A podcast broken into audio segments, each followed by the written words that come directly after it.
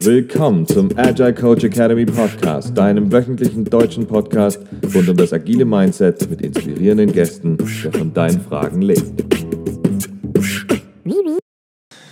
Hi und herzlich willkommen wieder zur nächsten Runde, diesmal Runde 5 von unserem Agile Coach Academy Podcast. Heute wird es um das Thema Sprint gehen. Was ist der Sprint? Genau, wir werden euch heute wieder mal in einem Timecast genau erklären, die Details von dem Sprint, was ist da wichtig, auf was achtet man, was sind die Fakten. Genau. Bei einem Sprint handelt es sich um einen Container. Der Sprint beschreibt im Prinzip den kompletten Rahmen, den ihr von Scrum kennt.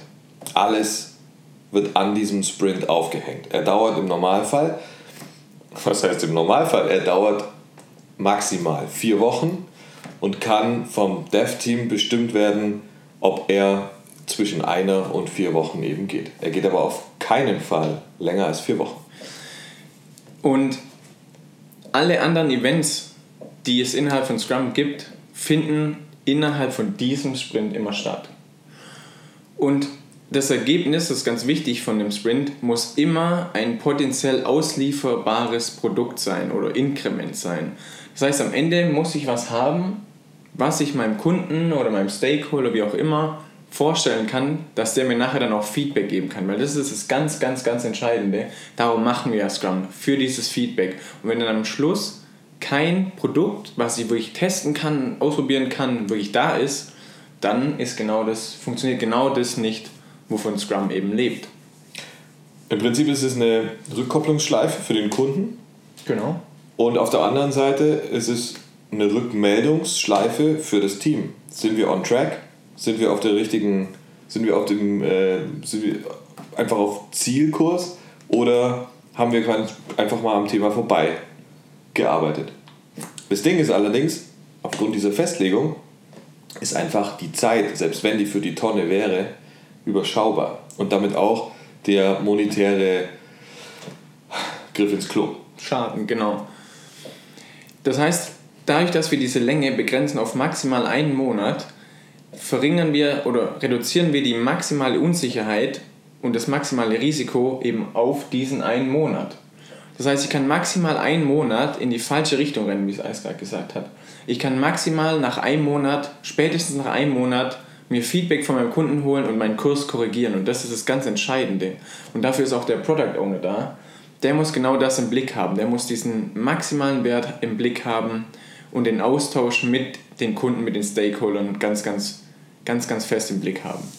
Und der Ablauf, sind wir schon in unserem vorigen Video eingegangen, beginnt mit dem Sprint Planning, geht dann in den Sprint, also in die Implementierungsphase, wird täglich unterbrochen durch den Daily, mhm. geht in den Review, dort kommt der Kunde wieder hinzu, beziehungsweise der Product Owner nimmt auch an diesem Meeting teil. Da wird in beide Seiten Informationen ausgetauscht und das Ganze wird dann, um über den Prozess noch einmal drüber zu gucken, von der Retro abgerundet. Danach beginnt der nächste Sprint. Aber der Sprint ist so aufgebaut, dass alle Änderungen, die man macht, das heißt, der Umfang von dem Sprint, also was man in dem Sprint macht, kann sich ändern. Das kann man mit dem Product, das kann das Entwicklerteam, mit dem Product Owner nochmal nachverhandeln. Wenn sie sagen, okay, wir kommen voll gut durch, dann kann man noch was aufnehmen. Aber es gibt immer, es darf keine Änderung geben, die das Sprint-Ziel gefährdet. Das heißt, wirklich, dass die Vision darf nicht gefährdet sein, dadurch, dass sie jetzt zum Beispiel ein riesiges neues Arbeitspaket noch mit reinnehmen. Das ist eine Limitierung vom Sprint, die nicht passieren darf. Und im Prinzip war es das schon, was den Sprint angeht. Die Dauer ist kon konsistent. Sie ist immer die gleiche über, den, über, diese, über diesen Prozess, über diesen Produktentwicklungsprozess. Und das Team legt, wie wir vorhin schon gesagt haben, diese Dauer fest. Die Qualität sinkt nicht während des Sprints und abgebrochen werden kann der Sprint nur von einem, das ist der Product Owner, und nur im äußersten Notfall. Genau, weil so ein Abbrechen von dem Sprint ist eigentlich immer, immer eine Demotivierung eigentlich ein bisschen von dem Team, weil die sagen, okay, wir haben jetzt natürlich da ein, zwei, drei Wochen schon darauf hingearbeitet auf das Ziel und das dann alles abzubrechen, ist auch auf jeden Fall nochmal ein Mehraufwand und ist immer nicht ganz, kommt fürs Team ein bisschen schlecht rüber.